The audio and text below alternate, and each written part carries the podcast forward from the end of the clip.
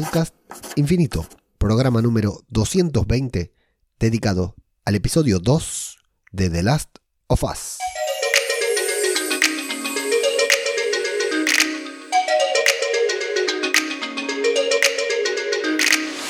¿Qué tal? ¿Cómo les va?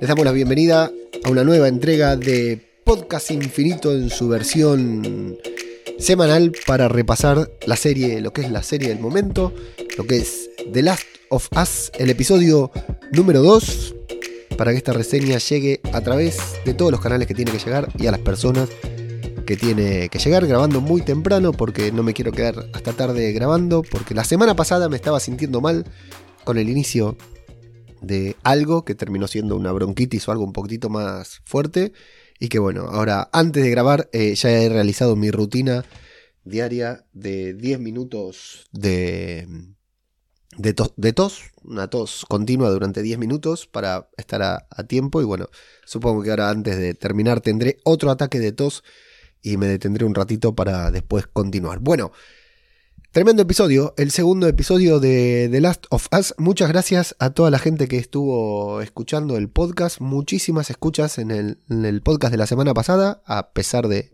mi frágil condición de salud. Pero bueno, muchos comentarios que ahora al final del podcast vamos a leer. muchas escuchas, muchas reproducciones fundamentalmente, lo cual está buenísimo y lo cual habla de que eh, la serie la está rompiendo toda, ¿no? Fue trending topic toda la semana, toda la semana fue tendencia, se habló en todos lados, se habló en, los lugares de trabajo, se habló en las mesas familiares. Es una de esas series que trasciende el lore, ¿no? Trasciende la cultura, trasciende, eh, o sea, pasó del gaming a la pantalla, a la cultura popular. Ya estaba, por supuesto, ¿no? Pero para los que no somos gamers, para los que no, no jugamos, y es una serie que, que va a llegar, va a llegar o sea, imaginemos que recién se estrenaron dos episodios de cuántos, por lo menos 16, dos temporadas tenemos confirmadas, vamos a ver cuántas más hacen. Es una serie que va a llegar, que va a trascender porque evidentemente la han pensado muy bien, lo están haciendo muy lentamente para, o sea, no muy lentamente, sino que la hicieron de manera lenta, se tomaron su tiempo, han invertido sus buenas cantidades de billetes que se notan, se notan en cada minuto de metraje eh, se nota lo que han invertido. Y fundamentalmente en lo que se nota, que eso está bueno, porque siendo una serie apocalíptica, una serie de, de zombies, podríamos decir, de infectados de supervivencia, en lo que se nota que han invertido, además de en las ambientaciones, en, el, en los efectos, en el CGI, ¿no? en, el, en el decorado, como se decía en las obras de teatro, eh, se nota en el guion. Y eso es de agradecer, ¿no? Porque a veces cuando nos vamos a esto, algo que hablaban en el podcast Todo de Zombie el otro día, de esto de, las ficciones zombie, ¿no? Que, ahora esta ficción llega a, todo, a todos lados, a todo el público, todo el mundo está hablando de zombies, pero los que más están acostumbrados a ver otro tipo de ficciones, muchas veces se deja de lado el guion por el tema de la espectacularidad de, una serie, ¿no? Con meterte zombies corriendo por ahí a veces no es necesario poner, eh, hacer un buen guion, hacer una buena trama, una trama que, atrape, o personajes que nos convenzan, personajes con los que podamos empatizar o, sentirnos identificados. Y creo que acá, a lo largo de este segundo episodio que vamos a hablar hoy, todos en algún momento nos sentimos Joel, todos en algún momento nos sentimos Tess, y todos en algún momento también nos sentimos Ellie tres puntos de vista, tres parámetros para poder entender el apocalipsis, el apocalipsis que estamos atravesando de una manera completamente diferente. El de los tres, cada uno vive un apocalipsis a su manera. Eli por ser una, una niña de 14 años con toda la, mochila que le va a tocar llegar, llevar, que vamos a, hablar ahora en, en, la review. Y Tess y Joel por las mochilas que ya llevan, por las mochilas que llevan de hace 20 años de apocalipsis y 20 años más de su vida, ¿no? Los, 30 y pico de años que tenía, 30 y algo tenía yo él, creo, en el episodio eh, antes del, apocalipsis. Pero bueno, para mí, esto a nivel general es una serie. Eh, una, serie de. Bueno, algo que dije en el, en el newsletter el otro día, que si no, no lo reciben todos los lunes, envío un newsletter hablando sobre cine y series también directamente a tu correo electrónico, un poquito más resumido, ¿no? Pero para el que no tiene tiempo de escuchar podcast o, ver un streaming, se va ahí al newsletter y se entera de algunas novedades y siempre cuento algo hablando sobre The Last of Us, que era sobre... Eh, que es una serie, la, típica serie de de domingo a la noche de HBO Max. Para mí las series de HBO son, o sea, ahora también está Apple TV Plus y, muchas series de otras plataformas, pero HBO hace años, hace décadas que los domingos a la noche nos da una serie top, que nos puede gustar más o menos a nosotros, pero es una serie top, es una serie que está bien pensada, bien escrita, bien actuada, bien filmada, bien rodada, o sea, la serie de los domingos a la noche es esa serie de HBO que no, nadie debería perderse. Después nos puede gustar más o menos, y en este caso a mí me pone eh, muy, muy contento que una serie de tan buena manufactura, de tan buena actuación, de tan buen guion, de tan buena construcción, además se convierta en una serie popular. ¿no? Se convierta en una serie popular. Y no deja de ser que está, estamos hablando de una serie que viene eh, de una temática apocalíptica, zombie, de infectados, que antes era era muy nicho, ¿no? Era muy de, de, de, de frikis, de, marginados, ¿no? El zombie, que ahora estemos todos con esto, gracias a, una vez más, a, The Walking Dead, eh, a todo, ¿no? La obra de, The Walking Dead, entre tantas otras obras, pero fundamentalmente a The Walking Dead, que catapultó al, al zombie a, un estrellato popular del que nunca, una popularidad de la que nunca había gozado, eh, pero también que viene del videojuego, que el videojuego no podemos decir que es, no es algo, no sea algo popular, ¿no? Porque es una de las industrias que más eh, dinero eh, mueve desde hace décadas, ya no de los últimos años, desde hace décadas, de la mitad de mi vida que los videojuegos son lo que más mueven, entonces está claro que hay algunos como yo que nunca entramos en ese, en ese mundo, pero es un mundo enorme, pero está buenísimo que ese mundo se, se, una al mundo de las series, al mundo de, de, las grandes producciones, esto la verdad me parece buenísimo. Después pensaba también, ¿no? Yo me acuerdo cuando... Eh, hace varios años, uno de mis amigos, de mis compañeros de la secundaria, que no escucha esto, que ahora está viviendo en Andorra cagándose de frío, que no escucha podcast porque escucha radio comercial, es un boludo, que no, nunca aprendió a escuchar podcast, pero que es uno de mis amigos con los que más vínculo tengo durante toda, desde que terminamos la secundaria, en compañía secundaria con, con el que más vínculo tengo, justamente porque eh, somos los dos muy fanáticos del cine, de la serie, ¿no? de los actores. Y éramos cuando íbamos a la secundaria, íbamos al cine, éramos dos de los que nos quedábamos viendo los, los títulos de crédito, viendo nombre de los actores, hablando sobre los directores y hablando sobre esas cosas que al resto de mis compañeros por ahí no les gustaba tanto. Y a lo largo de todos estos años seguimos hablando de eso y es, uno, es el tema que nos mantuvo en comunicación más allá de, muchas otras diferencias, es el tema que mantuvimos en común a lo largo de todos estos tiempos. Y en aquel momento mi amigo se estaba volviendo un gamer empedernido cuando estábamos en la secundaria, a mí no, no, no, me, no me gustaban, no me interesaban.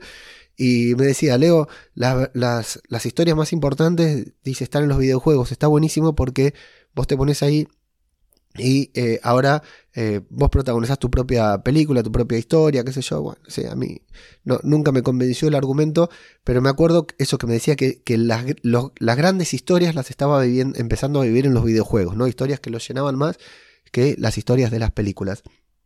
Y acá creo que radica el éxito de The Last of Us, en el que muchas personas hace mucho tiempo están diciendo, desde, desde siempre, ¿no? Que existe este juego, que el juego es es un espectáculo, soñando con la adaptación, soñando con que alguna vez se convirtiera en aquel momento una película, luego una, una serie, ¿no? Cuando empiezan a crecer las series y las series empiezan a tomar una importancia mayor que la del cine, y nos empiezan a dar esta...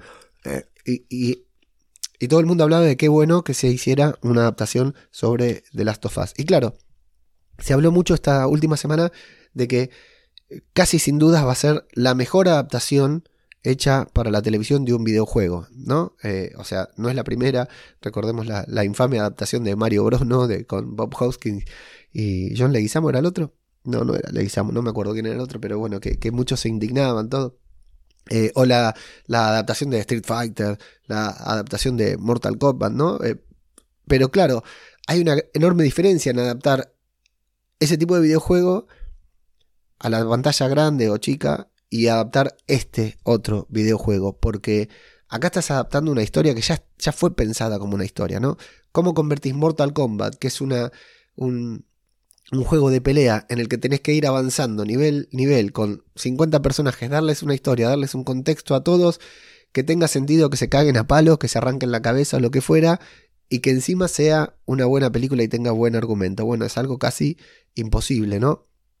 Gran diferencia lo que pasa con eh, The Last of Us, que ya tiene toda una historia por detrás y que prácticamente los creadores de la serie directamente nada más necesitarían replicar escena a escena cada una de las grandes secuencias que tiene el videojuego como para transmitir exactamente lo mismo. Lo están haciendo, lo están haciendo muy bien y eso hace que The Last of Us sea una excelente adaptación de videojuego, una excelente serie de infectados o apocalíptica y una excelente serie de HBO. Sin dudas, sin dudas, y estamos a, estoy grabando esto 24 de enero, The Last of Us estará entre las mejores series del año, la primer gran serie del año segura, seguro, pero a fin de año tendremos que tener mucha memoria después de ver muchas series muy buenas para recordar que The Last of Us ha sido una de las mejores series del año y, la primera que, se estrenó y que nos voló la cabeza y que ya en 24 días que llevamos de 2023 ya estamos todos hablando de una serie y coincidiendo en muchas cosas. Bueno, y tremendo lo que pasó ¿eh? con la cantidad de podcasts, canales, review, hilos de Twitter, eh, en el grupo de Telegram ahí, en si vas a t.me barra Infiniters, full spoilers, lo dejamos en la descripción. Tenemos un grupo de Telegram en el que estamos hypeando ahí con la serie full spoilers desde el momento de su emisión y hay mucha, mucha, muy, buena onda, pero además también en muchos otros canales. Así que a mí me gusta cuando pasa todo esto, como las series me gustan tanto, me gusta mucho cuando pasa todo esto alrededor de, de una serie.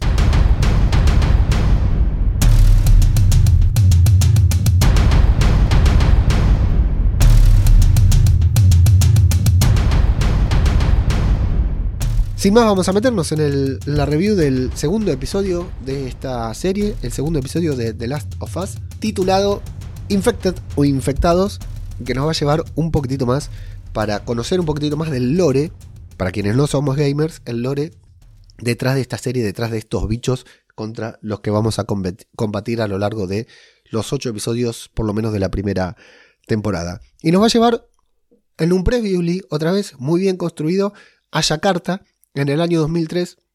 Y tenemos que recordar el año en el episodio pasado que cuando Ellie y Joel estaban desayunando, en la radio hablaban de unos incidentes que habían comenzado en Yakarta. Acá quiero destacar lo que es, más allá de una buena serie de zombies, eh, lo que es el, minimal, el minimalismo de las pequeñas historias muy bien contadas. Y me, remito a toda esta introducción que tiene la serie, que es un. un. Eh, nada más para que tengamos. O sea, es innecesario. Es decir, y otra vez vuelvo a la comparación con The Walking Dead. The Walking Dead nunca se detuvo a eh, contar un poquitito de esto. O sea, recién ahora, en los últimos tiempos, se pusieron a contarlo un poquitito más. Pero nunca fue de vital importancia para The Walking Dead contar estas cosas, ¿no? Detenerse a contar estos pequeños detalles del apocalipsis. Y acá está buenísimo. Lo habían contado en el episodio pasado con esta entrevista que le hacían a un biólogo, a un, no, me acuerdo, un científico, ¿no? Que hablaba sobre el hongo y nos ponía nerviosos a todos.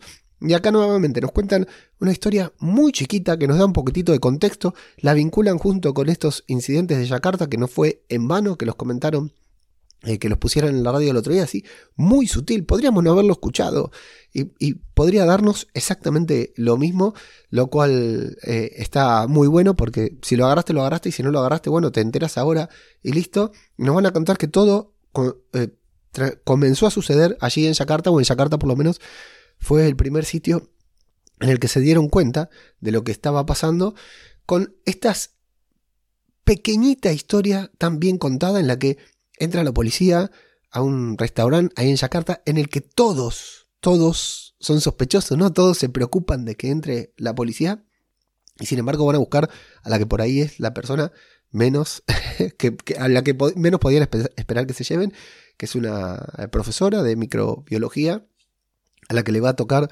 eh, diagnosticar, ¿no? En alguna manera es, la experta en el tema de este hongo, del Ophiocordyceps, que supuestamente, como nos habían explicado en el episodio pasado, no puede sobrevivir en humanos, pero que por alguna razón ha evolucionado, como nos habían contado en el, episodio pasado también, ahora evolucionó, ahora puede vivir en los seres humanos, lo cual va aumentando el nivel de preocupación de esta persona que básicamente seríamos nosotros, ¿no? Somos, eh, somos quienes vamos a comprender a, través de, sus sensaciones lo grave de, lo que está sucediendo allí. Bueno, eh, que se transmitió por un mordisco, que, cuando eh, le, mete las pinzas en, la boca, ¿no? Y nosotros creemos que la va, o yo por lo menos creí que, que, la va a morder, y no. Lo peor que podría pasarle era morderlo, ¿no? Porque morderlo esperábamos todo, lo peor que podía pasar, esos hongos que le salen de la boca, que están vivos, que son eh, una asquerosidad total, me, realmente me, ha revuelto el, estómago.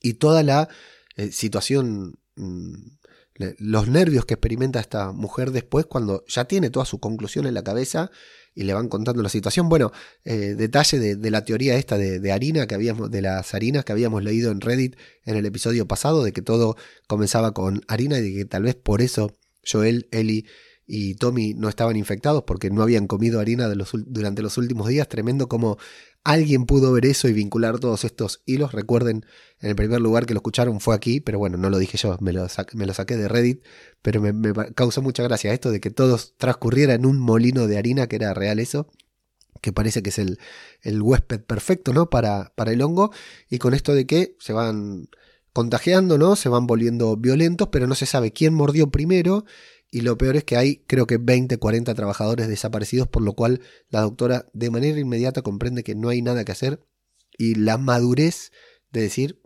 no hay vacuna, no hay medicamento, no hay antídoto, hay que bombardear todo, aunque nos mate a todos, nos vamos a morir todos, pero ya estamos muertos, hay que bombardear para contenerlo, algo que evidentemente vamos a saber que no va a solucionar. Ahora yo te decía, ¿no? El minimalismo de las buenas historias bien contadas. No vemos nada, no pasa nada, no hay acción, es solo eh, un, guion muy bien construido de, de 3-5 minutos, no sé qué dura esta escena. Y si esto fuera un festival de cortos, si esta historia fuera un festival de cortos, así como está, es una historia para ganar un premio. El episodio podría terminar ahí, podría ser un episodio autoconclusivo de una antología de cortos zombies y es brutal. Para mí me pareció muy, muy bueno. me gustó muchísimo toda esta introducción que lo único que hace es darnos un poquitito de contexto a nosotros para que, y, para conocer lo que es esta, esta previa, ¿no? del, apocalipsis, de cómo fue. Bueno, eh, detalle.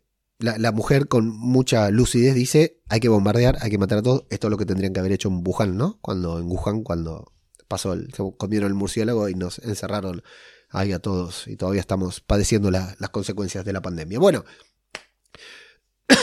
nos vamos al presente de la, del, del apocalipsis, en el que nos vamos a encontrar simbólicamente, muy simbólicamente y muy lindo a Eli durmiendo debajo el único rayo de luz que entra en ese edificio, donde también crecen plantas, al igual que alrededor de los infectados, ¿no? Crece la vegetación alrededor suyo donde le da el sol, que sabemos que vamos a saber, ya sabemos o vamos a terminar de saber que a los infectados no, le, no les da el sol. Y me parece que está muy lindo eso de que ella está dormida ahí, que ellos la están viendo y que está rodeada de vegetación también, pero de vida, ¿no? Vuela una mariposa, vegetación con colores, la verdad que me pareció muy simbólico, muy lindo toda la vida alrededor de, de Eli, que es la elegida, por decir algo, ¿verdad? Bueno, no obstante, ellos la van a observar con mucha desconfianza. Y acá vamos a empezar a ver estos dos puntos diferentes que te decía entre Joel y Tess, que me ha gustado mucho también. Que mm, Joel la mira con escepticismo todo el tiempo, con desconfianza, mientras que Ellie la mira con curiosidad al principio, ¿no? Después se va a convertir en una especie de, esperanza también, pero eh, esto me gustó, que hay siempre un contraste entre ambos, ¿no? Eh, están muy conmovidos por el tema de, haber descubierto de, que ella está, está mordida, de que está infectada. Él dice, yo no estoy infectada, no parezco infectada ni nada. Eh, se van contando qué es lo que pasa, les parece muy raro que Marlene haya estado con una infectada, que no le haya volado la cabeza. Eh, hablan sobre las pruebas que Marlene le iba haciendo. Eli no quiere dar demasiada información. Hay, hay muy buenos idas y vueltas entre los personajes, ¿no? Diálogos, la verdad que están, creo que muy bien construidos. A mí, lo voy a decir más adelante, eh, Bella Ramsey como, como Ellie me parece que está brutal. Por suerte, tengo la suerte de no haber jugado el videojuego, de no tener punto de comparación con el, las características físicas del personaje de Ellie en el videojuego. Para mí, Bella Ramsey está brutal, está muy bien. Eh, yo tenía, lo dije en el episodio pasado, tenía mucho miedo con cómo ella iba a desempeñarse en este papel, teniendo que hacer un papel de esta manera. Y en este episodio me convenció al 100%, porque no, no solo fue la, la badass, la little ass kicker que, que está ahí en, eh, que, que, lo único que hace es responder mal, que es una niña ruda, que, que tiene eh, ovarios, como le dice Tess en un momento, sino que, también tiene momentos de miedo, de inseguridad, de fragilidad, de inmadurez, porque es una niña de 14 años, para mí cumple a la perfección con lo que el personaje necesita transmitirme. Me transmite todo lo que yo lo, que yo necesito me transmite el personaje de la serie. Después, si le vamos a comparar con lo del juego, estéticamente, lo que fuera, ya ahí yo no, no, no, me importan demasiado y en este caso, como no lo he jugado, tampoco tengo punto de, de comparación. Hay un tema ahí con el sándwich de pollo también que es muy divertido. Decir, loco, ¿por qué Marlene le da un sándwich de pollo a esta chica? ¿no? El, sándwich de pollo es importante. Que ella tenga un sándwich de pollo de contrabando. De, de, por qué tanto, ¿no? Entonces le van a, a, insistir en que les confiese. Y Tess le va, se va a acercar y con mucha confianza le va a decir: Mami, no somos de los buenos. Somos malos. Estamos haciendo esto no, no por la causa, sino porque tenemos un interés. Y si no nos decís por qué eso es tan importante no lo vamos a hacer o no vamos a tener la convicción suficiente para hacerlo. Y atención porque Tess no solo está preguntando por ella. Esto que le está diciendo, no somos de los buenos. Tenemos que saber cuál es la importancia. Lo está preguntando también por Joel. Porque Joel ya no le interesa cuál es la razón. Joel quiere quitársela de encima. Está infectada, plantean la posibilidad de volver, pero Tess dice, mira, cuando volvamos le van a ver el brazo, le van a hacer la prueba, la van a ver infectada y la van a matar no les va a importar que sea inmune, no les va a importar que no esté infectada, les va a importar que el, el, test le va a dar positivo, le va a dar rojo, entonces la vamos a matar. Entonces Tess le pregunta, decime por qué, porque yo lo tengo que convencer a él, no es solo por mí. Me tenés que dar algo para convencerlo a él. Y bueno, la razón que les da es que la mordieron, no le pasó nada y que ella es la clave para encontrar la cura a este problema. Algo que a Joel no lo convence demasiado, por el contrario, parece que lo enoja más porque él dice, esta historia ya la conté, la historia ya la leí, la historia del elegido ya pasó una vez, ya pasó otra vez, esto siempre termina mal, pero por alguna razón Tess escucha, entiende, eh, tiene dudas, se, eh, se, le ve en la mirada, ¿no? Cuando la mira a ella, a, a, a Ellie, hay algo que le, despierta algo que, creyó tener olvidado, ¿no? Que, que, ya había perdido en 20 años de Apocalipsis, y le dice a Joel, sin embargo, en lugar de decirle, mirá, es la elegida, tenemos que creer, tenemos que confiar, tengamos fe, no, pragmatismo, le dice, mira, si es tan importante, no importa si es verdad o no, si ella es la cura o no, no lo hagamos porque es la cura, hagámoslo porque nos conviene. Si ellos creen que es la cura, cuando vayamos, vamos a poder negociar mejor. Entonces a él lo convence desde el otro lado, no desde el lado noble, no desde el lado de la cura, no desde el lado de salvar a la humanidad, sino que intenta convencerle a través del propio pragmatismo, ¿no? De decirle, mira, nosotros somos mercenarios, hagamos este trabajo y listo. El chiste ahí con, eh, bueno, el más mínimo espasmo y ella haciendo sus espasmos, que fue, resultó muy divertido también, lo cual nos va mostrando la niña dura y la niña también niña, ¿no? Que está muy bien para tener contrastes de. Y bueno, vamos a salir al exterior, en donde tanto Eli como nosotros, como espectadores, nos vamos a, impactar con la ambientación de, de, Last of Us. Lo habíamos visto en imágenes, lo habíamos visto en el tráiler, pero realmente han hecho, han diseñado un Boston apocalíptico lleno de, de hongos que está brutal. La verdad que a mí me encanta. Eh, entiendo que algunos tal vez digan, o algunas personas digan, eh, por ahí se nota mucho el CGI. Bueno, hay cosas que no se puede eh, bombardear Boston para rodar Boston bombardeado, ¿no? Hay cosas que no queda otra que hacerlas por CGI. Creo que está muy bien hecha. Aparte, la gran mayoría de las personas que miran esta serie jugó el videojuego y bueno, ¿qué me van a decir? Que el videojuego se ve real si son dibujitos. Para mí es una muy buena construcción. Se nota, o podríamos decir que hay detalles de que detrás de la serie estén no solo HBO, sino los desarrolladores de Chernobyl, ¿no? En muchas cuestiones se ven eh, similitudes, ¿no? En, en, enfoques, en encuadres, en, silencios incluso también. Eh, y en esto apocalíptico, ¿no? De, mostrarnos algo así de, ruido. La verdad que está. Eh, me, gustó mucho el Boston. El Boston post-apocalíptico. Bueno, nos cuentan que sí bombardearon las ciudades, tal como dijo la, profesora del inicio de la escena post-créditos, de la escena pre-créditos. Eh, pero que en muchas, aquí en Boston dio resultado, pero en muchas ciudades no, no llegaron a contener el hongo. Y van a tener que elegir, mientras caminan por ahí, vamos conociendo esta parte de Boston, entre dos caminos, el largo y el corto, uno más inseguro, el otro es más seguro, pero de todas maneras tienen que eh, sacar, eh, que, que llegar hasta un hotel para ver desde allí el camino y poder decidir algo que va a pasar a continuación. Y en ese camino, él iba a preguntar por qué se extraña de que su idea de la ciudad de Boston era, o sea, ellos viven en una cuarentena, ¿no? Encerrados y no pueden salir de la zona de cuarentena. Su idea era que si salían de ahí ya se encontraban con todos los, los infectados, ¿no? Dando vueltas, corriendo, que estaba lleno. Dice, pero no me, a mí me dijeron que estaba todo lleno de, infectados. Y le van a decir, bueno, pero no están así. Y acá hay dos detalles, ¿no? Un poquitito de lore y un poquitito de guiño. El primero es que les dice, pero entonces que no hay caminantes ahí que van, no hay infectados que van arrojando esporas al aire.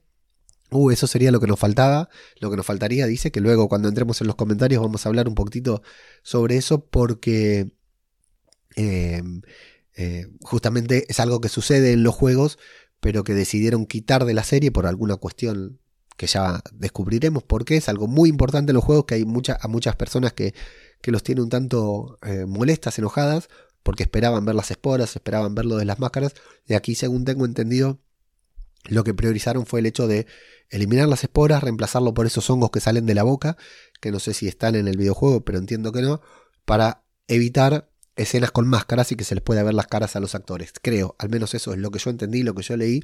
Eh, no, veremos si es así, pero está claro que este es un guiño de los videojuegos y para decirle a los fans olvídense de las esporas porque no van a aparecer, ¿no? A los gamers.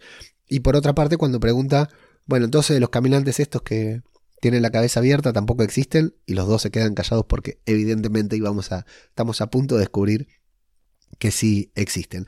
Todo esto es un diálogo que va teniendo, manteniendo Tess con y más que nada que también le van a preguntar eh, cuándo la mordieron, cómo la mordieron, eh, ella va a contar la historia, ¿no? Va, a decir, ella dice, ¿dónde están los caminantes? ¿Dónde están los infectados? La tengo con los caminantes, ¿dónde están los infectados? Eh, cuando se acerquen los vas, a, los vas a escuchar. Bueno, sí, a mí se me acercó uno, me mordió y no lo escuché, dice Eli. Entonces ahí Tess le va a preguntar cómo la mordieron. Entonces ella va a contar la historia de que se metió al centro comercial, que estaba abandonado para ver cómo era. Y a Tess la va cautivando, la va sorprendiendo la personalidad de Eli, ¿no? Cuando le pregunta una cosa, cuando le pregunta al otro, dice, la verdad, nena, que tenés bastante coraje, sos muy valiente. ¿Cuántos años tenés? Le pregunta si va a venir alguien a buscarla. Y va viendo que es una niña muy preparada, entre comillas, le gusta la personalidad que tiene. Pero todo esto es un diálogo que mantiene Tess con Ellie. A todo esto Joel viene completamente callado y mirando con desconfianza. No confía para nada en él. Y bueno, nos pausan el diálogo, ¿no? Nos interrumpen el diálogo con un sonido de infectado que se escucha a lo lejos para que nosotros también vayamos familiarizándonos y el primer momentito así de suspenso, miedo que vamos a tener. Vamos a llegar ahí al hotel, otra muy buena ambientación de este hotel en el que vamos a tener un sapo pianista que me gustó mucho y Eli que se va a preocupar por no poder nadar, va a empezar a jugar acá la química, la interacción entre Pedro Pascal y Bella Ramsey cuando se hablan, cuando él se enoja, de, o sea, se, burla de que ella no sepa nadar, de que le tenga miedo al agua. Y también vamos a ver lo que te decía, ¿no? Los matices de Ellie cuando se pone a jugar, cuando se asusta con un simple cadáver que no está infectado, y ella se asusta porque vamos a seguir viendo a una niña, ¿no? Entonces vamos a entender que a pesar de que es una niña muy valiente, como le dijo Tess, a pesar de que podría ser el, eh, la, cura al apocalipsis, ¿no? La cura al hongo. Eh, Eli eh, no deja de ser una niña y tiene sus momentos de, niñez, inevitablemente. Joel le va, a ayudar, va a ayudar, le va a dar la mano y, después al darse cuenta de que le toca el brazo mordido, quita la mano con asco, que eso está muy bien. Y van a llegar al décimo piso en donde van a tener la vista bloqueada. Test se va a tener que separar un ratito para darnos un espacio para hablar, para que Eli y Joel empiecen a relacionarse o no, porque en realidad no hablan demasiado. Van a hablar un poquitito sobre la navaja de Eli, que evidentemente tiene mucha importancia porque la hemos visto ya un par de veces. Joel se va a negar a responder la gran mayoría de las preguntas, salvo la de sus orígenes, que él es de Texas y que ella es de Michigan, si no me equivoco, Tess. Y luego nos van a dar un poquitito de lore sobre los infectados para que vayamos teniendo información, que es que nos dicen que pueden vivir entre un mes y dos, pero que hay algunos que hace 20 años que están dando vueltas por ahí. Y que a pesar de que son asquerosos, en ocasiones a Joel le ha costado matarlos, al matarlos le, le ha costado matarlos justamente pensando en que antes eran humanos. Vamos a encontrarnos con Tess que va a volver, va a abrir la puerta, eh, van a mirar hacia afuera y vamos a tener el, primer gran, gran eh, vistazo a lo que son los infectados en, hordas, podríamos decir, ¿no? Que están todos ahí en el, en el piso, cual fiesta demasiado larga, fin de semana, todos tirados ahí al rayo del sol. De hecho, intentando evitar el, rayo del sol, vemos que se ponen de espaldas, ¿no? Que se van moviendo uno a uno, que van gimiendo en manada, ¿no? A medida que se van eh, girando. Y a través de Eli vamos a, bueno, primero que una vez más todos somos Eli, nosotros vamos a descubrir el impacto de entrar al apocalipsis, a este apocalipsis, a través de Eli, porque Joel y Tess ya no les sorprende nada, pero nosotros nos vamos sorprendiendo con Eli cuando hace contacto visual con ellos y los ve y dice, wow, son muchísimos. Eh, está lleno. Yo pensé que, primero pensé que había mucho, después ustedes me hicieron creer que no, y ahora veo que está lleno de, infectados y que están conectados, que son como una mente colmena que nos agrega también un poquitito de lore a estos infectados que son tan diferentes a los de infectados de, otras series, de otras ficciones. Y Tess nos va a agregar información que lo que los infecta es justamente el, lo que los conecta es justamente este hongo que es como un solo hongo que está vivo, que se esparce, se expande a través de debajo de la tierra y que conecta a infectados de aquí con infectados que están a kilómetros de distancia y que si vos pisás un hongo acá, te vienen los infectados de todos lados porque te escuchan, saben dónde estás y vienen a por vos. También que toda esa gente que está ahí es gente como porque Joel ya nos dijo que pueden vivir entre que hay gente, que hay algunos infectados hace 20 años dando vueltas, ¿no? pero que la gran mayoría viven entre uno y dos meses. Entonces Jess dice que la gran mayoría de esos infectados que vemos ahí, que están, entre comillas, vivos, eh, son, los, son quienes eh, se acercaban a la zona de cuarentena, se han refugiado en los edificios, fueron infectados por el hongo y se han convertido en infectados, valga la, redundancia, eh, que no son zombies como los de The Walking Dead que están desde ahí dando vueltas, sino que son gente que va llegando y que se va convirtiendo, ¿no? Se van, van siendo infectados y sumándose a la horda, pero de, de relativamente poco tiempo, que es uno a dos meses. Puede ser más, pero la gran mayoría son de uno a dos meses, porque después vamos a ver cómo están los infectados que llevan más tiempo en el, en el, eh, en el apocalipsis. Eh, lo que le dice, bueno, es esto, que tened cuidado porque si nos escuchan uno, vienen todos, de todos lados, y vos sos inmune a la mordida, no te vas a convertir, pero si vienen y te despedazan, no vas a ser inmune a que te descuartice un caminante, a que te ataque violentamente. Así que igual de todas maneras tenés que tener miedo. Y ahí es donde vemos el miedo en la cara de, de Eli, ¿no? Eh, nos transmite realmente Bella Ramsey la situación, la condición en la que Eli está experimentando todo este apocalipsis. Bueno, Van a, ir por el museo, desde donde desde el primer piso, desde arriba, se puede cruzar el sitio donde ellos necesitan cruzar. Hay hongo, hay cordyceps por todos lados. Me encanta cómo está. Muy, muy bien, muy bueno. Me, hace pensar, viste, eso cuando te, te aparece una mancha de humedad, ¿no? Ahí en, el techo, en, una punta ahí en el techo, en una esquina del techo, y decís, uy, ¿esto cómo lo saco ahora? Bueno, así está el Cordyceps. Me encanta cómo se fue expandiendo por todo el. por toda la, el, museo. Eh, y acá vamos a ver este hongo también que está seco, está muerto, este hongo que lleva más de dos meses por lo menos, ¿no? Que puede llevar 20 años y que lleva más de dos meses allí y que se puede pisar, se puede tocar sin problema, pero bueno, hay que tener precaución porque hay, hay que ver si el hongo es, está muerto o está vivo, justamente. Eh, él iba a querer un arma, no se la van a dar, solamente tiene una linterna y un sándwich, algo que es muy importante. Y hasta acá que vamos construyendo personajes, vamos construyendo relaciones, vamos teniendo lore de apocalipsis, lore de caminantes, eh, caminantes no, de infectados, ¿no? Y vamos entendiendo un poquitito más cómo funciona esta serie, vamos a ver quién es el escéptico, quién es el, la, que tiene un poquitito de determinación, la línea con la mochila que, que, le toca cargar, como decíamos antes, llegamos al momento del episodio, ¿no? Para mí el episodio tiene dos momentos. El primero, la escena de introducción, que es muy muy buena, y el segundo, que es toda esta secuencia en el museo, que es estos de las, podríamos decir, estos de Last, de Last of Us, ¿no? A esto vinimos. Bueno, vamos a, llegar a esta silenciosa y, con mucho suspenso caminata a lo largo del museo, en el que vamos a ir eh, viendo algunas cositas, eh, como por ejemplo el eh, hongo seco, pero un muerto, una persona ahí muerta recientemente que ni siquiera parece estar infectada, ¿no? Y, Eli preocupándose mucho porque me dice, o sea, no solo muerto, sino mutilada, ¿no? Golpeada, agredida violentamente.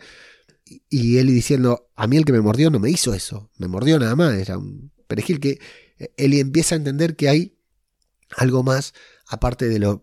sigue, empieza a entenderlo, sigue descubriendo que hay otras cosas aparte del, del apocalipsis, ¿no? De, de, lo que ella está viendo. Por otra parte, Tess y, y Joel también se van a preocupar, ¿no? Porque dicen, bueno, esto no estaba en los planes y el hongo está seco. ¿Qué es lo que pasa con esto? Tal vez estaba afuera, fue atacado adentro y se refugió. Fue atacado afuera, se refugió adentro. Pero bueno, eh, nos van a decir que el silencio va a ser de vital importancia, que tienen que, guardar silencio. Van a avanzar, bueno, van a pisar ahí un hongo que nos va a preocupar un poquitito, pero al final también estaba seco. Hasta que al final eh, vamos a comenzar a escuchar una, una serie de sonidos que entendemos, parece un, el cacareo de una gallina, pero no estamos viendo una serie en una granja, no, no estamos viendo Rebelión en la granja, estamos viendo The Last of Us y entendemos que ese va a ser el sonido de nuestras pesadillas durante las próximas seis semanas. ¿Por qué? Porque vamos a escuchar un sonido zombie, un sonido de infectado, que creo yo nunca habíamos escuchado en ninguna serie de zombies, ¿no? Es muy distinto al, típico gemido gruñido de los caminantes de, Romero, los caminantes de, Walking Dead, y la verdad que me encantó. El diseño sonoro y el diseño visual de estos infectados, la verdad que me pareció una, una genialidad. Me parece que está muy bien explorado.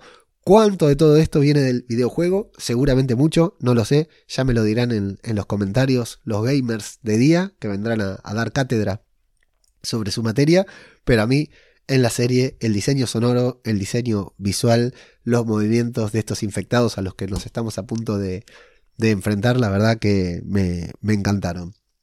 Eh, es muy, muy canon, ¿eh? Esto es muy. Esto es.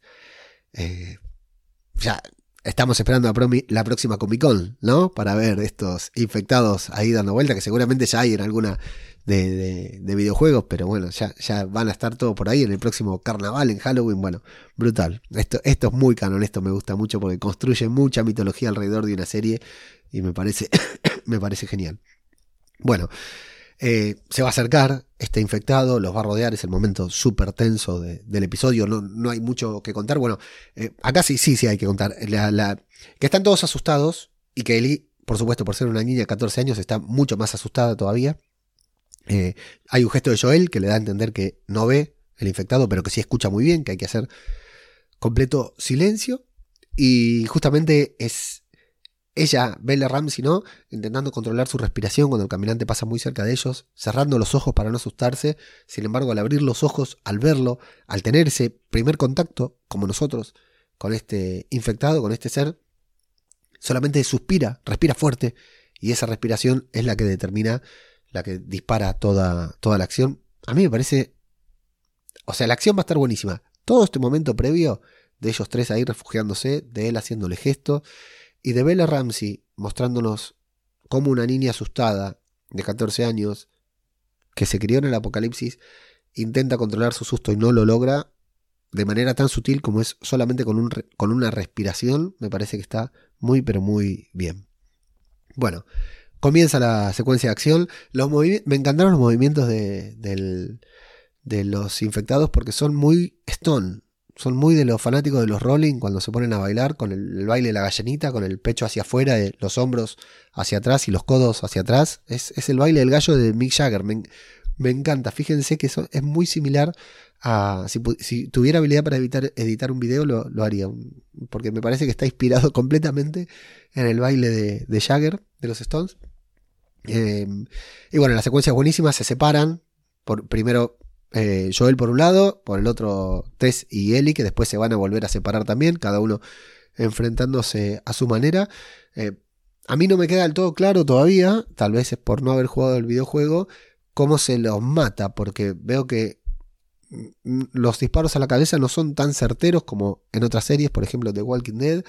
Eh, por momentos sí, por momentos no, no me queda claro que después hay algo que también Mm, no, no, quise leerlo porque eh, quería aprovechar para grabar la, review, pero me da la sensación de que Joel cambia las balas que tiene en el revólver, en su pistola, y pone otras otras balas. No sé si tiene bala de plata, por decir algo. Ahí ya vendrán los gamers una vez más a pasarme factura, a darme instrucciones sobre cómo es el lore de esto, o no. Ya se encargará la propia serie de explicarlo, pero hay un momento en que entiendo que él saca las balas las guarda en un bolsillo y pone, vuelve a cargar eh, su pistola, su revólver, con balas que tiene guardadas en otro bolsillo. ¿Por qué? No lo entendí y tampoco hay momentos en que disparan a la cabeza, momentos que disparan al cuerpo, o ninguno de los dos es un shooter muy, muy experimentado, que no lo creo a esta altura, ninguno de los dos deberían ser muy buenos, pero no lo sé, tal vez eh, The Walking Dead nos acostumbró a que cualquiera dispara a la cabeza y acierta, ¿no? Y no es tan así, menos con un infectado tan violento. Bueno, en definitiva, eh, está todo muy bueno. Eh, hay un momento que la vuelven a, morder a Ellie y me encanta cuando dice, pero la puta madre, otra vez, me está jodiendo, me vuelven a morder y el mismo brazo, aunque después reconoce, bueno, por lo menos que me mordieran a mí. Eh, si nos tenía que morder alguno de los tres, mejor que me hayan mordido a mí. Termina toda la secuencia esta de, acción que, insisto, la, repaso muy, muy brevemente porque no hay mucho que destacar, hay mucho que ver, es para verla muchas veces, me gustó, imagino que también tendrá muchas reminiscencias al videojuego para quienes jugó y estuvo enfrentado. Yo no, no creo que tenga la capacidad de jugar un videojuego así en el que me están eh, viniendo a, matar esos infectados y tener que dispararles o hacer cumplir alguna misión. No, creo que, pudiera, así que, que paso de probar todavía. Y eh, bueno, eh, termina la secuencia, van a salir, él iba a cruzar el edificio, retomando la actitud de esta niña patea traseros que tenemos en, la serie, que dice, miedo me daba lo de adentro, esto me parece una pavada, y cruza así como si nada, me parece que está muy bien. Y acá tenemos otro comentario importante entre Joel y Tess, cuando le dice, él dice, nos vamos a encontrar con más caminantes, ya lo volvieron a morder, con más caminantes, con más infectados, ya la volvieron a morder, se va a enfermar, se va a infectar, nos va a matar, y te se enoja y le va a decir, loco, para, basta, enfócate en que nos atacaron dos caminantes, dos infectados y no nos mataron. Enfócate en que la mordieron y sigue viva. Enfócate en las cosas buenas.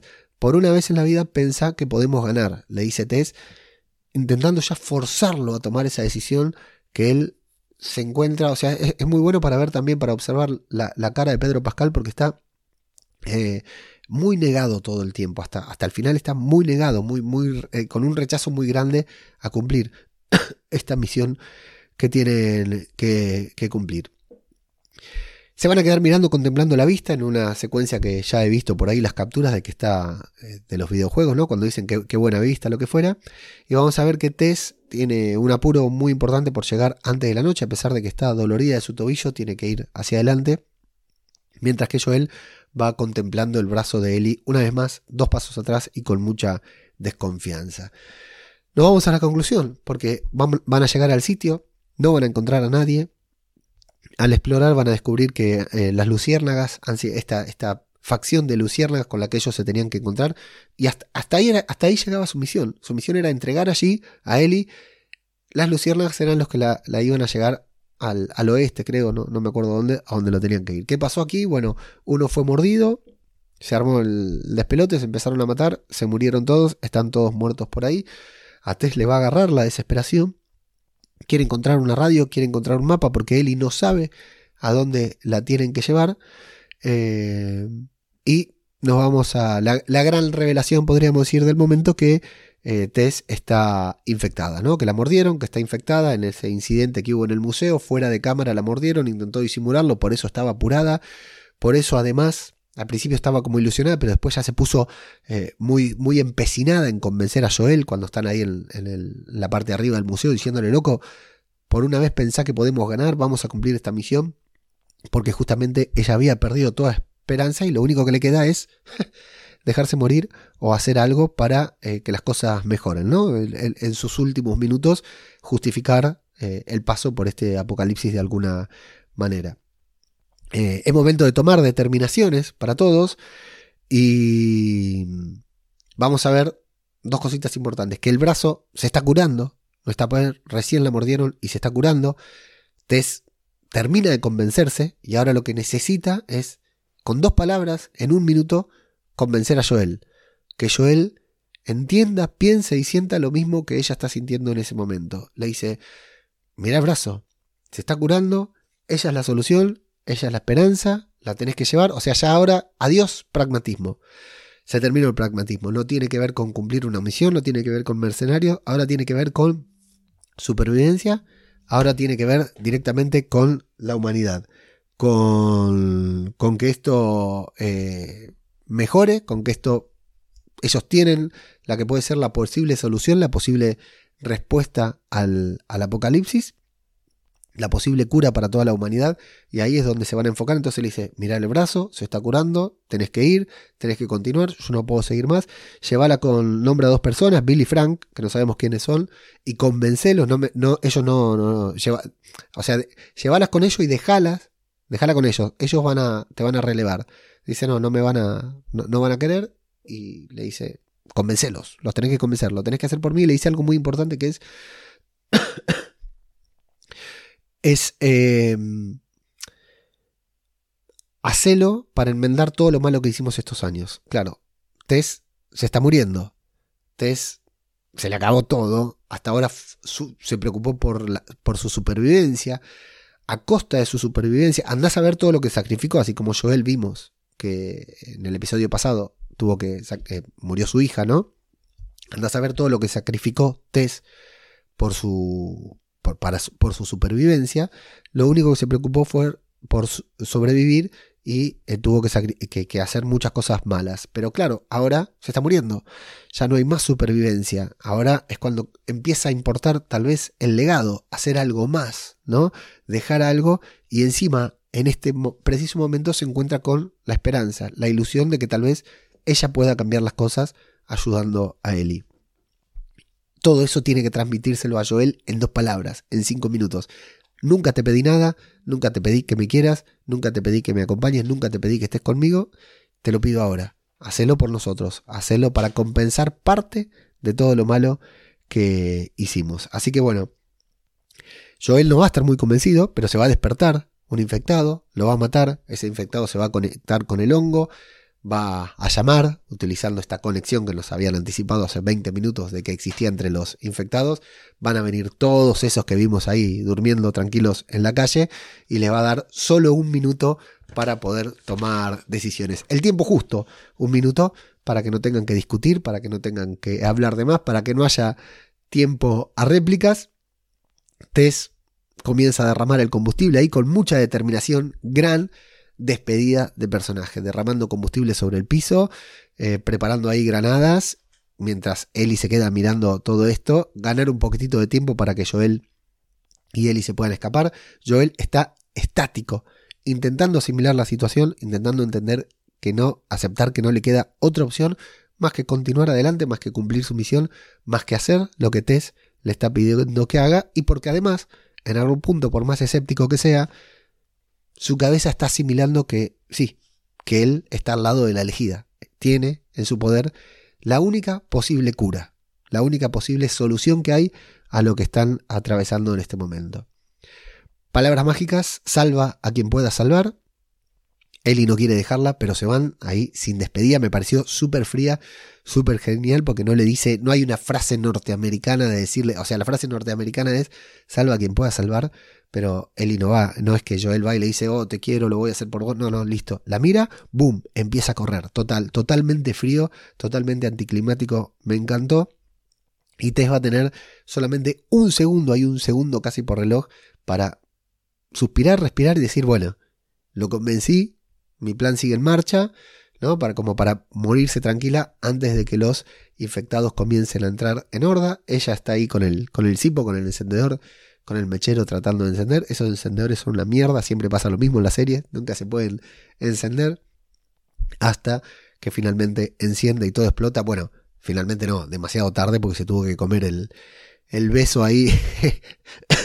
Qué asqueroso es muy asqueroso eso, el, hongo metiéndose. Cerrar la boca, Tess, no hacía falta. No hacía falta dejar la boca abierta. Bueno, tremenda escena, muy vomitiva, muy vomitiva. Todo explota, eh, recibe el beso de la muerte, pero cumple con su misión porque justo puede encender el mechero. Y él y, y Joel se van a quedar desde afuera observando la destrucción. Escuchamos el agónico grito de los infectados muriendo, siendo quemados. Eh, y Joel que empieza a caminar, dejándonos en el plano solamente a Ellie, una niña de 14 años que está observando de frente a la cámara el camino que le queda por delante, en soledad, a ella sola, ¿no? Eh, a pesar de que va a contar con un compañero, nos muestran a ella sola observando el camino que tiene por delante, que nosotros todavía no vemos, porque al igual que ella no sabemos todo lo que nos queda por descubrir, mientras vemos la destrucción por detrás, ¿no?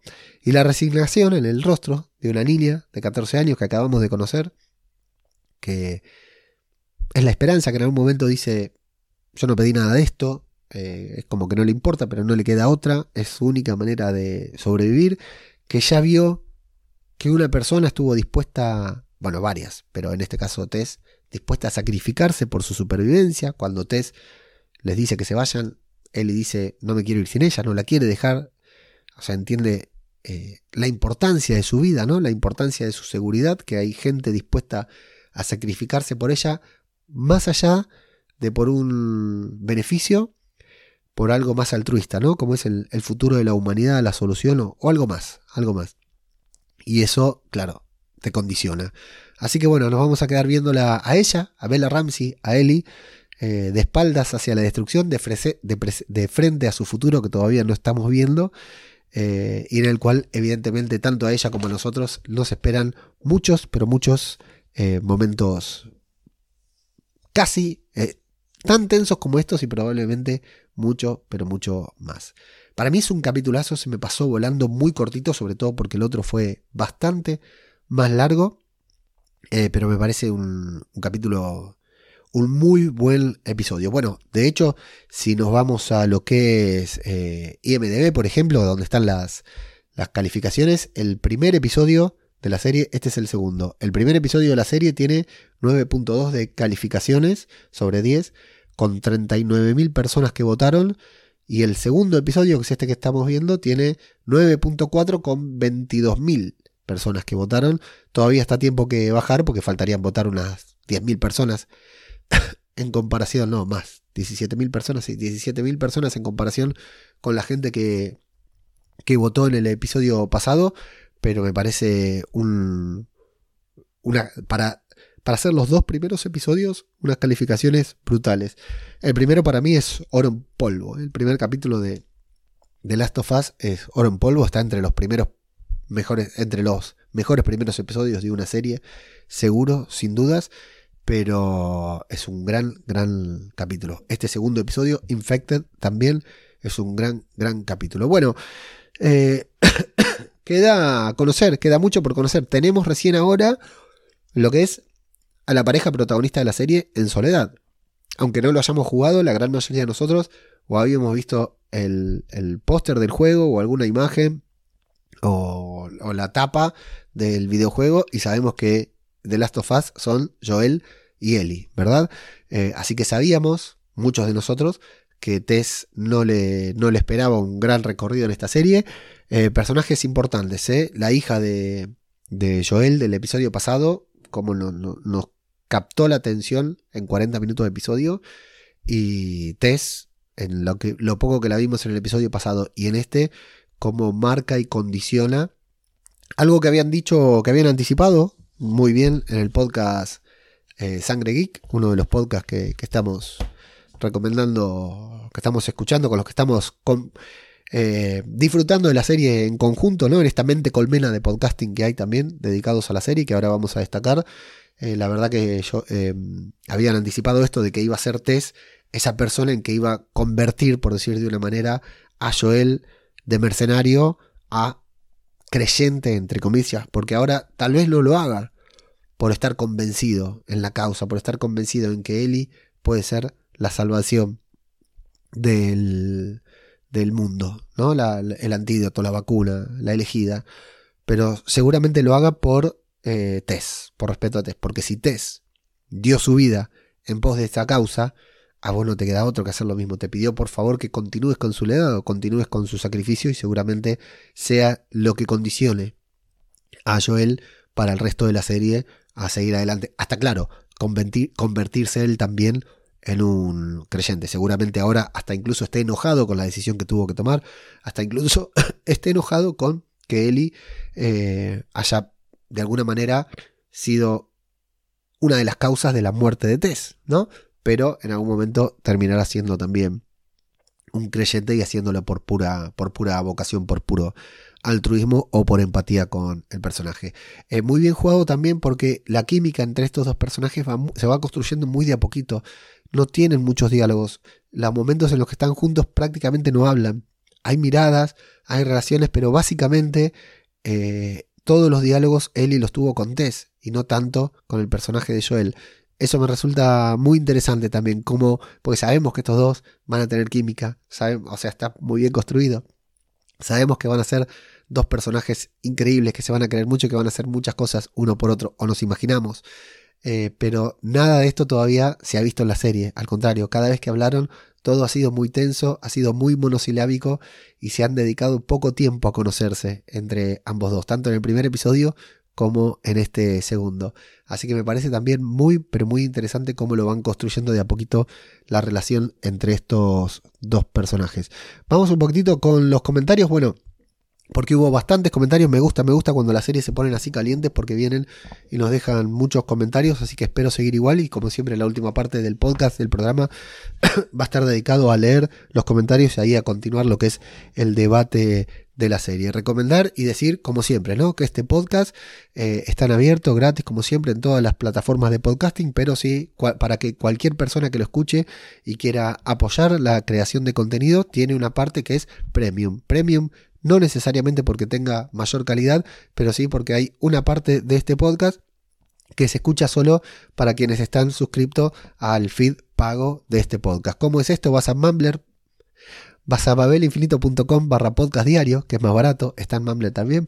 Podcast, eh, babelinfinito.com barra podcast diario, vas ahí, te lleva a lo que es el feed original del podcast, en donde te puedes suscribir por una mínima suscripción mensual o anual. La anual sale un poquitito más económica, pero vos podés elegir cualquiera de los dos y a través de esa suscripción no solo apoyás todo el contenido gratuito que siempre hacemos aquí en Babel Infinito y en todos los podcasts de Babel Infinito, en la página web, en las redes, canales de Telegram, todo, apoyás toda nuestra generación de contenido, sino que a cambio tenés uno o dos programas semanales exclusivos para escuchar que podés escuchar solamente suscribiéndote. ¿Qué hablamos ahí? Bueno, de todo un poco también, de cine, de series, recomendaciones, estrenos, películas, todo, todo, absolutamente de lo mismo que hablamos en todos lados, pero en exclusiva para quienes se suscriben al podcast a través del feed pago. ¿Y qué hacemos con ese dinero? Bueno, compramos leche y pan para nuestros hijos, o en este caso, por ejemplo, salbutamol, que tuve también que comprarme por la bronquitis, bueno, todo eso. Así que invitadísimos, invitadísimas, como siempre. Ya hay un grupo de personas que nos están apoyando desde hace más de un año en este podcast de pago. Así que si esta review te gusta, no lo dudes y podés, por supuesto, nos apoyás, me apoyás y yo voy a seguir acá generando tanto contenido gratuito como en exclusivo para los suscriptores de podcast, eh, del podcast a través de babelinfinito.com barra podcast diario. Y ahora sí, vamos con los comentarios que primero quería destacar que la primera escucha, este todavía sigue siendo un podcast muy nuevo, tiene, a pesar de que tiene 220 programas con este, tiene eh, apenas un año de, rodaje y la primera review de esta serie levantó 1100, en este momento 1104 reproducciones. a ver si le damos F5, si cambia algo. 1110, mirá, bien, 6 reproducciones más en este ratito. 1110 reproducciones, lo cual es en, menos de un año, en un, en un feed nuevo que nadie conocía, en, menos en un feed nuevo y en el que la mitad de sus programas son de pago, es muchísimo, 1110 eh, reproducciones, así que muchísimas gracias a todos los que escucharon, espero que vuelvan a escuchar este. Y si lo estás escuchando, compartirlo, comentarlo y ponerle 5 estrellas en tu plataforma de podcast favorita, siempre ayuda muchísimo también, además de la suscripción, claro. Y bueno, el fragmento de YouTube tiene un comentario que es del gran Chuzo, que nos dice siempre es un placer escucharte, esta serie promete, solo jugué al primero y no te digo que lo mejoren, que lo igualen y pasará a ser serie top 10. Así que un abrazo muy grande para el querido Chuzo. Chuzo es un viejo oyente de los podcasts, un viejo amigo, un viejo camarada, es escritor, tiene un blog en el que escribe historias zombies. Es un gran escritor, escribe unos relatos zombies espectaculares. Ahora está trabajando justamente en uno, así que cuando esté listo lo vamos a, compartir también, lo vamos a publicar, eh, a darle un poquitito de humo, porque ya les digo que con las historias que ya tiene escritas nos ha hecho llorar y emocionar a varios, a varios de, varios de sus seguidores. A Chuso, así que Chuso, gracias siempre por escuchar y siempre es un placer eh, compartir tiempo contigo hablando de zombies y de otras cositas también. Y nos vamos a iVox, que es en donde tenemos la gran mayoría de comentarios, en donde viene, como siempre, Cristina. Hoy no canto Cristina porque estoy hecho bolsa y si canto no puedo parar, entonces ya estoy aguantando hasta donde puedo. Cris Albalá nos dice: Qué gusto compartir contigo una nueva serie apocalíptica. Tampoco soy gamer, pero este primer capítulo me pareció genial. Gran presentación del mundo y los personajes. Saludos, Leo, saludos para vos. Y después nos dice: Por cierto, la teoría de las harinas es buenísima Demasiado buena era, y era real, increíble, ¿eh? yo no, no, puedo creer que esa teoría sea real. Curraco viene y nos dice, ¿cómo no dijiste nada de Ana Torv? Gran programa. Gracias, Curraco. Y sí, no dije nada de Ana Torv, que en este episodio la, la, tenemos que despedir. Una actriz, varias personas me dijeron, hijo de puta, no dijiste nada de Ana Torv. Bueno, no puedo decir todo, algunas cosas tengo que dejar para que me digan ustedes en los comentarios. Así que, pero gran, gran personaje, ¿eh? gran papel, gran personaje de Ana Torv en, este, en esta serie. Eh, gracias, Kuraku. Kohagen nos dice: ¿Qué tal, Leo? Después de escuchar todos los programas de The Walking Dead, me entero que comentás esta serie del juego del cual soy fan. Me lo he jugado muchas veces, las dos partes. Y decir que en el juego, no creo que sea spoiler, porque el científico del principio del capítulo lo dice, es un hongo que existe realmente y ataca a algunos insectos para usarlos en su tarea de propagación. Imposible en humanos hasta la trama del juego que usan verdades biológicas con ficción. Quiero decir que el hongo realmente usa sus insectos huéspedes, manipulándoles, les hace subir alto a las plantas, a los árboles, y una vez allí revientan y propagan las esporas por el aire. Da miedito, sí. Un saludo y si tienen dudas, pregúntenme. Genial audio. Gracias, Juan, en muy, buena, muy buen contexto. Eh, he visto varios artículos en las redes sociales esta semana sobre el hongo que realmente existe, cómo actúa, y la verdad que es tremendo. Qué, bien, ¿no? Qué bueno los, los autores documentándose eh, sobre verdades, ¿no? Para después eh, crear una ficción en torno a ellas y que tenga ese anclaje con la realidad que es lo que más nos perturba, ¿no? Es lo que realmente más nos perturba el, el tema como pasa en esta primera escena del primer episodio en que nos digan, cuidado, porque 2 más 2 es 4, pero con que cambie un poquitito la realidad, ¿no? Que, cambien dos o tres factores, esto puede cambiar, esto puede evolucionar y a la mierda, se va todo al tacho. Es genial, genial este, este, plan, este planteo. Así que gracias, Cohen. Nacho Cuarto, que también viene directo desde el podcast de, Walking Dead, dice: Leo, la música de guitarra del opening es de Santa Olaya. Es parte de la banda sonora original del videojuego. Sí, también me lo mostraron. De hecho, hay un video ahí de Santa Olaya que no está con el. No, es un ukelele, no es un charango, no me acuerdo qué, qué instrumento es, que toca y dice. Es una chacarera y se pone a tocar. ¿Qué, qué maestro Santa Olaya? Por, por, favor, qué maestro Santa Olaya. Y sí, la versión original, el opening de la serie es el original. Porque yo decía que no sabía si era de Santa Olaya o inspirado. Y bueno, sí, es el opening justamente de Santa Olaya. Así que otra razón para guardarle respeto a este gran músico argentino. Orts nos dice, la niña va a ser celíaca, ¿viste? Al final los celíacos van a dominar al mundo, tal como está pasando ahora. Un saludo a toda la comunidad celíaca. Eh, mis mejores amigos y amigas son celíacas. Viste que siempre hay que decir eso para no quedar como un discriminador, pero uno queda peor, así que me gusta decirlo en broma. Miguel Mora, qué grande. Miguel dice, Dios mío, Leo, suelo coincidir contigo en muchas cosas, pero afirmar que de The Last of Us existe gracias a The Walking Dead es algo que raya en lo ilicente. Es como decir que los podcasts existen por Apple. Bueno, cuidado, Miguelito, ¿eh? cuidado. ¿eh? No sé qué sería del podcasting sin Apple. No, ya lo sé. Eh, lo dije para trolear igual, ¿eh? Lo dije para trolear. Tengo más troleadas ahí. Hoy tiré en el grupo de Telegram una que no me animé a tirar en Twitter para que no me insulten. mostrando de que The Last of Us, si viene el grupo de Telegram la van a ver, The Last of Us está copiando de Fear the Walking Dead, que por supuesto no, que por supuesto no es así. Pero eso lo dije para trolear porque, ¿ves? Por lo menos te saqué un comentario a vos. Ya sabía que iba a pasar. No, eh, yo lo que sí siempre digo, eh, que, y eso lo voy a seguir diciendo, es un, en parte troleada en parte no, de que desde The Walking Dead, las puertas para el universo zombie, para el, para el universo zombie, para el mundo zombie en general, se abrieron, ¿no? Eh, antes los zombies era eh, para pocos y ahora los zombies es para mucho. Ahora, eh, por eso, bueno, el nombre del otro podcast que ya no grabo en Zombie Cultura Popular, que digo, eh, bueno, Zombie Cultura Popular, ¿no? Que de Walking Dead llegó a los zombies a la cultura popular. Antes era para pocos y después se convirtió para muchos, casi para cualquiera, ¿no? Bueno, a favor y en contra. Tenemos muchas ficciones zombies y no necesariamente a la altura de las expectativas, pero hoy en día los zombies son algo popular, algo que no era. Bueno, lo que siempre digo es que en gran, en, gran parte, gracias al impacto que The Walking Dead, es que eh, muchas, muchos sitios se decidieron a poner dinero en producciones de zombies, ya sea en formato cine, televisión o videojuego.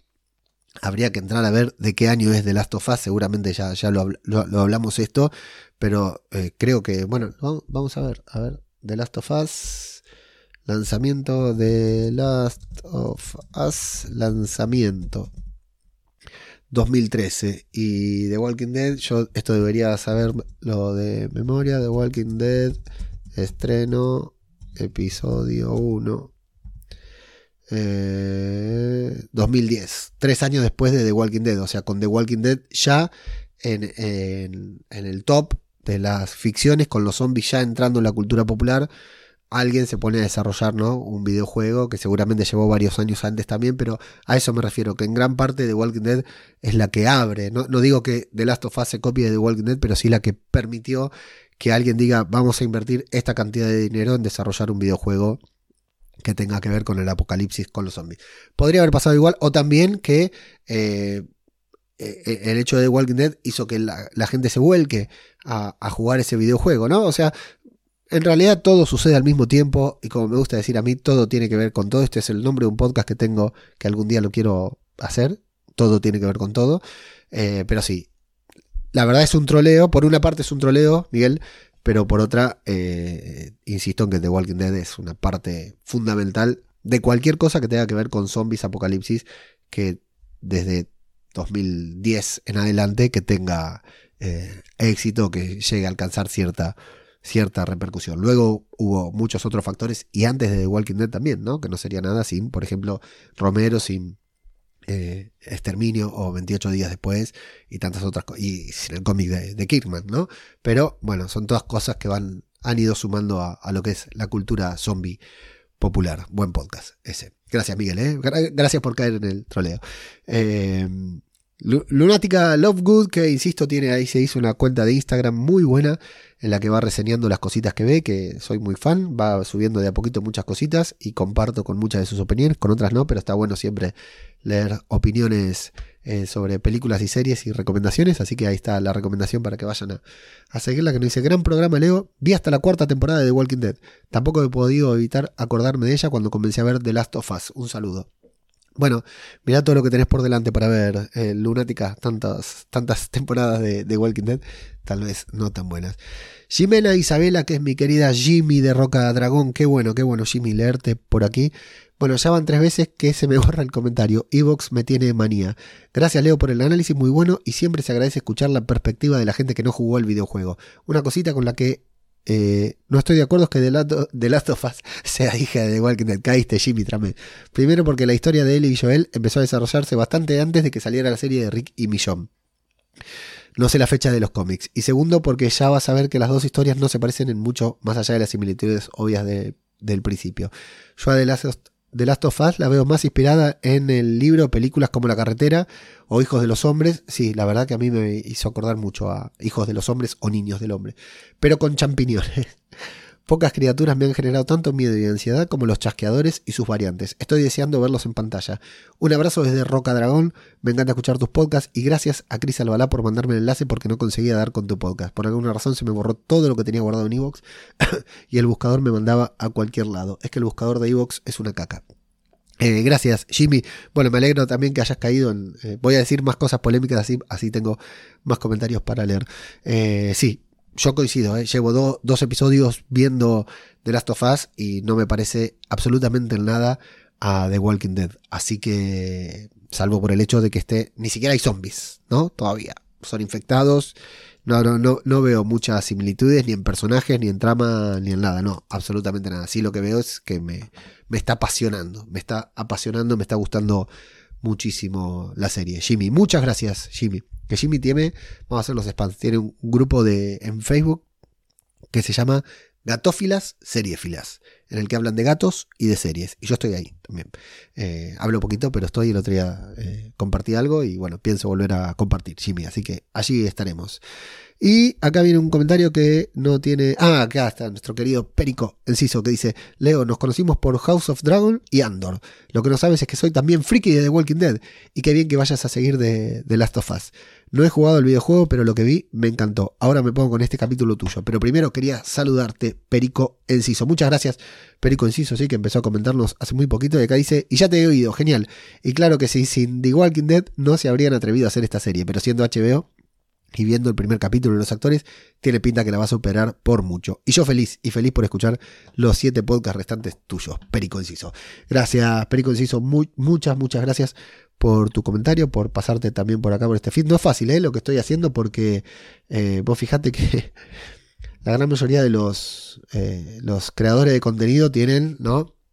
Eh, un canal y ahí vuelcan todo su contenido y yo lo llevo para este feed, lo llevo para el otro feed, lo llevo para acá, para este lado, los voy paseando de feed, ¿no? Hago el podcast de Zombie Cultura Popular y de pronto deja de lo, dejo de sacar, después hago el podcast sobre eh, Andor y los paso para otro feed y así vamos cambiando de feed, entonces no, ahora todo debería estar más o menos centralizado aquí.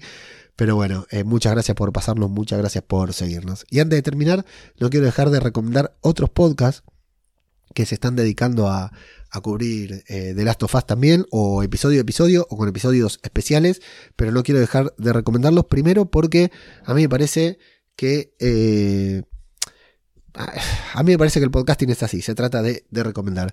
Y me voy a poner medio en puto en esto, y, solamente estoy recomendando, estoy haciendo un hilo de Twitter con todos los podcasts sobre. Que, que, no todos por cuestión de tiempo, no solo, no todos siempre los escucho, los puedo escuchar porque no llego, pero sí me gusta recomendar y compartir con gente amiga, y por ahí no es amiga, pero es cercana, conocida o que tiene buena onda, buen rollo, ¿no? Como le dicen aquí en España.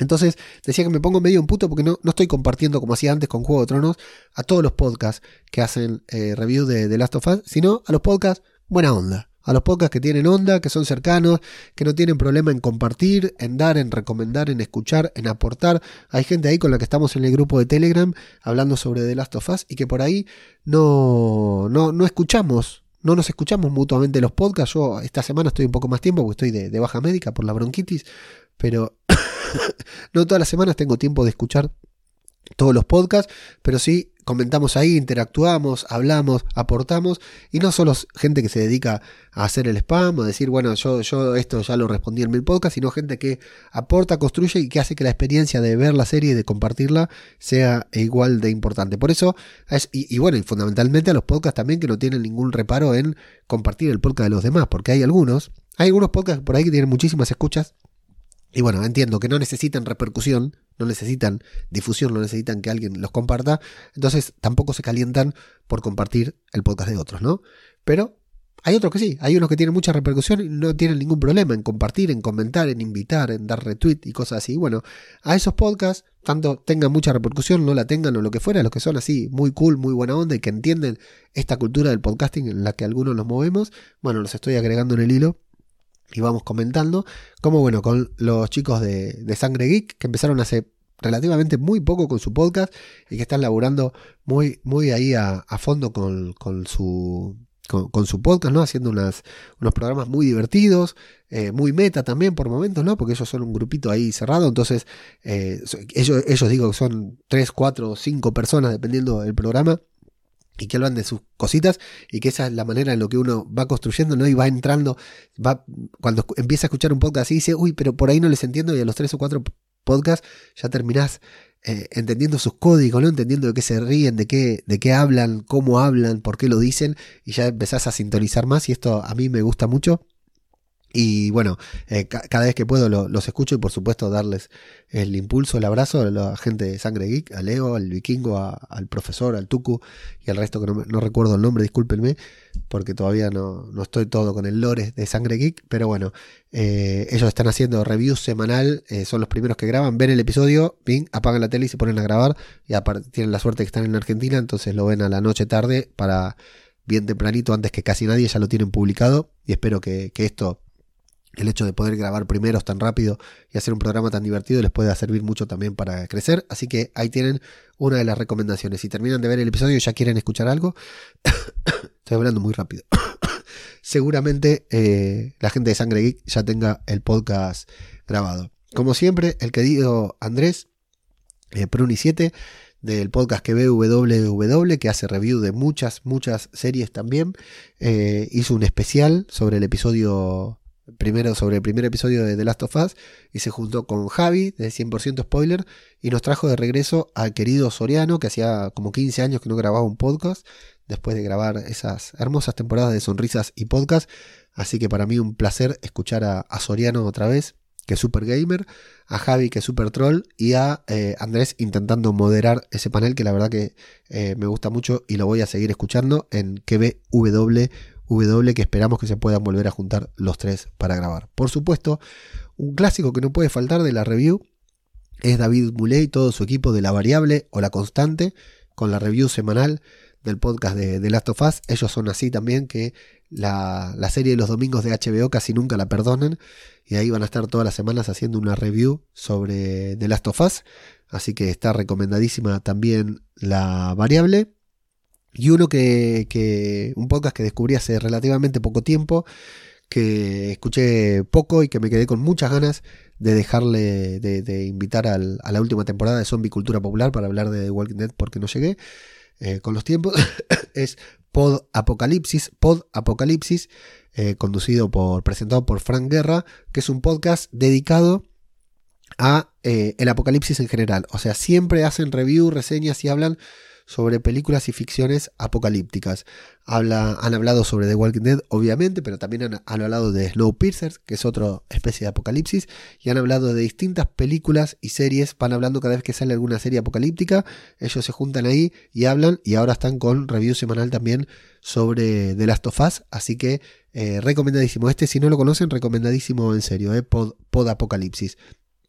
Y por supuesto, eh, David y Gema, que bueno, Gema en este último programa no pudo estar porque estaba eh, así más o menos como yo, o tal vez un poquitito peor, pero que hicieron un, un, especial, este ya no es una review, sino que es un especial sobre The Last of Us, ya tenían programas anteriores en todo de zombie, ya saben, ¿no? Eh, todo es zombie. Zombies y apocalipsis nunca faltan y por supuesto no se iban a quedar sin hablar sobre eh, esta serie, sobre The Last of Us. Hicieron un especial muy bueno que se publicó este, el último fin de semana. Aquí ya no es review semanal, pero pueden escuchar este podcast y también los programas anteriores en el que ya hablaron sobre The Last of Us en general, no necesariamente de la serie. Bueno, seguramente hagan algún especial para final de temporada. No lo sé, ya esto lo estoy anticipando yo, me lo estoy imaginando.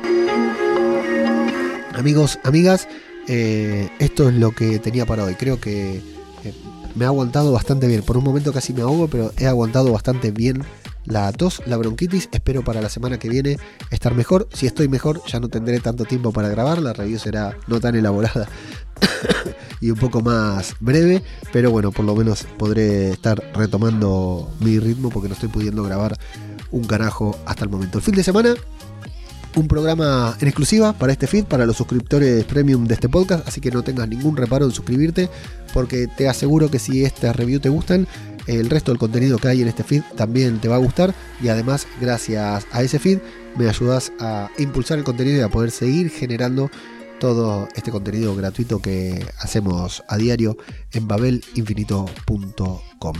Así que nada más, nos escuchamos, nos vemos la semana que viene. Muchas gracias a todos y hasta la próxima.